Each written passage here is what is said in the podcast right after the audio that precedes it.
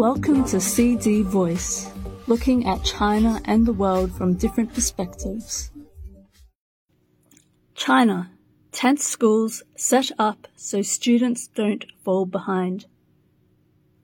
Despite temperatures still lingering below freezing, the sound of children reading out loud has started echoing inside the temporary shelters for the affected population after the earthquake in Jishishan County in Gansu Province.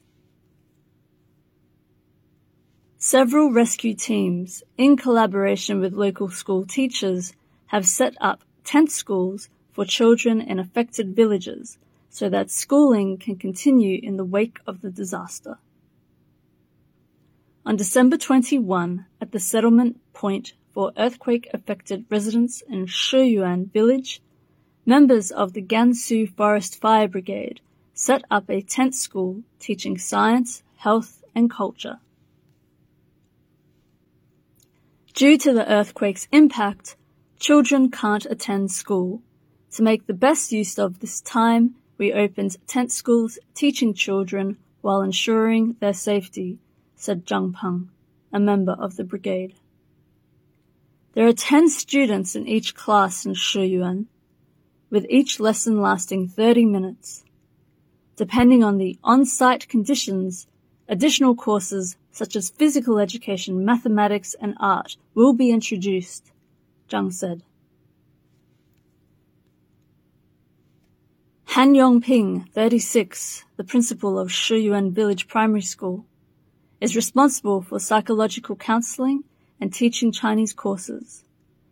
He emphasizes the need to calm the children and their parents first, providing psychological counseling to help them move beyond the shadows of the earthquake and overcome fear. For many children and adults, this is their first experience with an earthquake, he said. The primary school has six grades, 107 students, and 12 teachers. Hans said that the school conducts emergency drills once a week.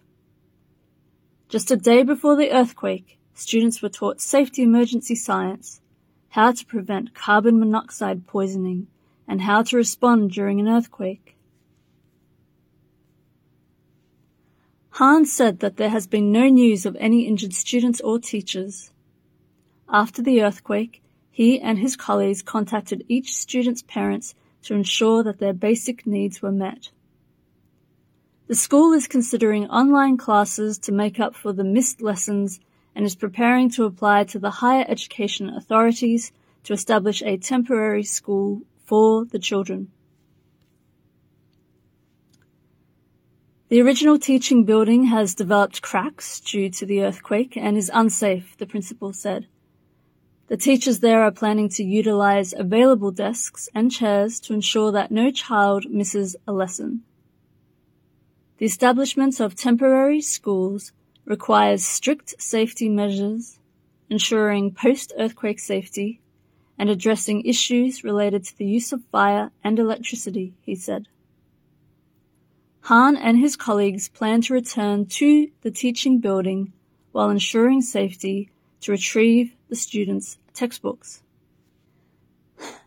All teachers are at the disaster settlement point and after confirming the safety of their homes, they are all involved in the transportation of emergency supplies, he said.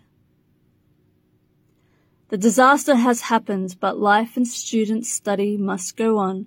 We need to respond positively, take proactive self-rescue measures, and not just wait for assistance, said Han. Han lives about 40 kilometers away from the school on the night of December 18, he stayed at the school, and since then he has been living in a tent and hasn't returned home. Despite hearing the news, his own house had collapsed. The principal said that he was most concerned that his parents, wife and children were unharmed during the earthquake. At 3 a.m. on December 19, three hours after the earthquake struck, the Gansu Provincial Department of Education sent a task force to Jishishan County for emergency response and rescue efforts. At 5:10 a.m. on December 19, the task force held an online coordination meeting at the Jishishan County Education Bureau, establishing a frontline command center with five earthquake relief teams. Three assessment teams were dispatched to the three most severely affected townships to investigate the impact on teachers and students and assess damage to students' homes. Both Linxia Hui Autonomous Prefecture and Jishishan County organized specialized teams to comprehensively assess schools within their jurisdiction. The county assessed 243 schools with over 48,000 students, while the prefecture assessed 2,048 schools with more than 498,000 students. Students from Jishishan County's boarding schools have all been evacuated and relocated. Gansu's education authorities also convened a meeting to review and coordinate efforts. They activated emergency plans to ensure the smooth progress of the 2024 postgraduate admissions examination on Saturday and Sunday. The Provincial Department of Education guided the Linxia Prefecture Education Bureau to assess examination centers in Linxia conducting a thorough check on invigilators, examiners, and their families.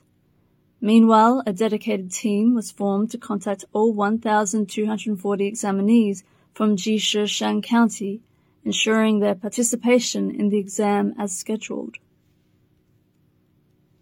Ma Yonghong, Deputy Director of the Education Bureau of Jishishan County, said that all local teachers were arranged to go to relocation sites for psychological counseling and teaching assistance on Thursday.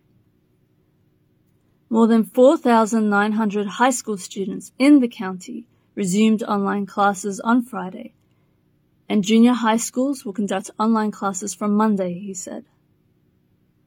Starting from Monday, for elementary schools with conditions for resumption, Grades 4 to 6 will have online classes, while schools without resumption conditions will have teachers go to relocation sites for teaching assistants, Ma said. I am Jacqueline James. That's all for today. For more news and analysis, buy the paper until next time.